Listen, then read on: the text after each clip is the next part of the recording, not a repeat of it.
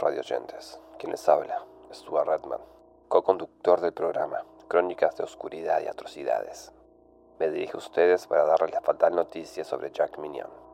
Se encuentra desaparecido desde el primero de marzo del 2023. La policía se encuentra investigando el caso.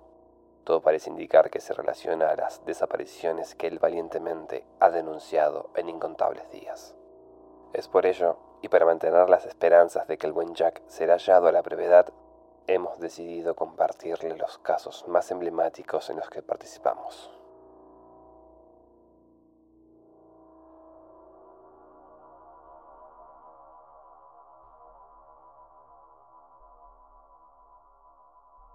Bienvenidos a un nuevo episodio de Crónicas de Oscuridad y Atrocidades.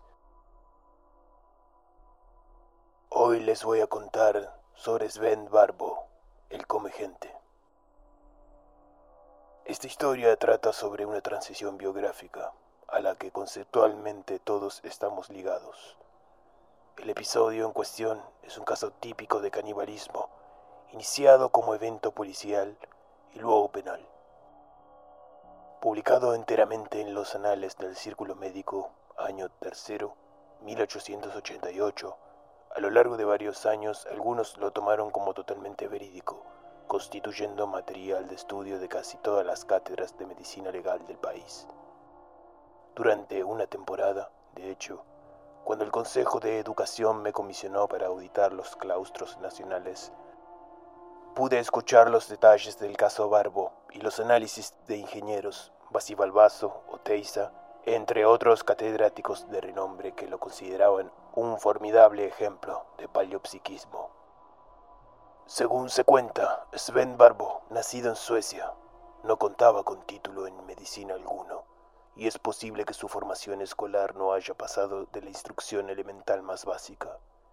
Por alguna extraña razón, Barbo llegó al país a principios de la década de 1880 luego de desertar de la embarcación portuguesa en la que se desempeñaba como cocinero.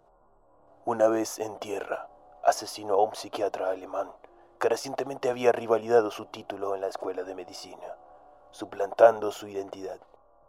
La estrategia criminal del sueco consistió luego en recluirse en el interior de la provincia, lejos de los ojos de la justicia, asentándose en el pueblo de Villalobos. En Villalobos, la antigua casa de Orates estaba siendo transformada en un moderno hospicio. Y Barbo comenzó a oficiar allí como anatomopatólogo aprendiz, bajo la dirección de Jacob. Algunos sostienen que Jacob estuvo enterado desde el inicio de la verdadera identidad de Barbo, tomándolo en cambio de modo inescrupuloso, como un objeto de indagación propio en vista de sus peculiares manías. Ingenieros sostenía que esta relación era del todo ambigua, dado que en aquella época incluso se publicaron trabajos científicos firmados por ambos, en los que se trataban diversas novedades de la histología y la patología del momento. Uno de ellos, excepcional por la calidad de sus litografías, trata sobre la estructura neuronal de un espeluznante reptil de río.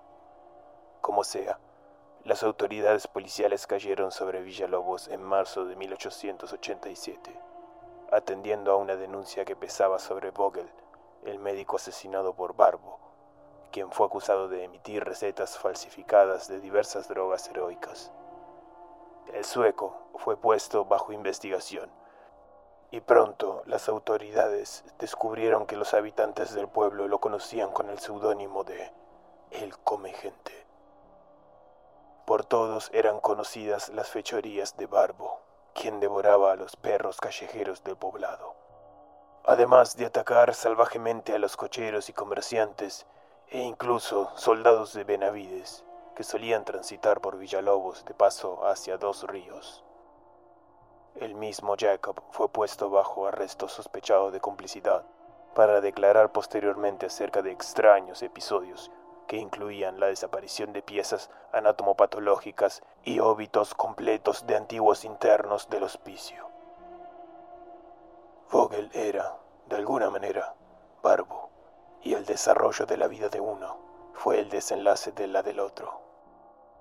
Barbo fue condenado por el asesinato de Vogel.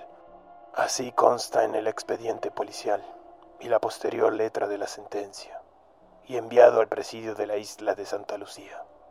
Estando en prisión, fue asesinado por otros internos, aparentemente debido a una disputa menor o a inverosímiles episodios pretéritos ocurridos en su tierra natal.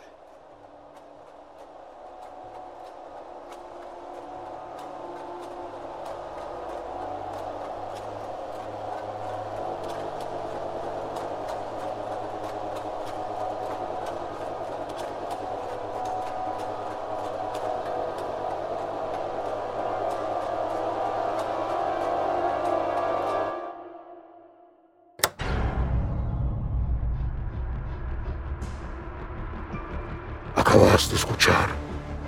Sven Barbo el Come Gente, un relato de Nicolás Facundo Rojas, narrado por el podcast El Bazar de los Tormentos.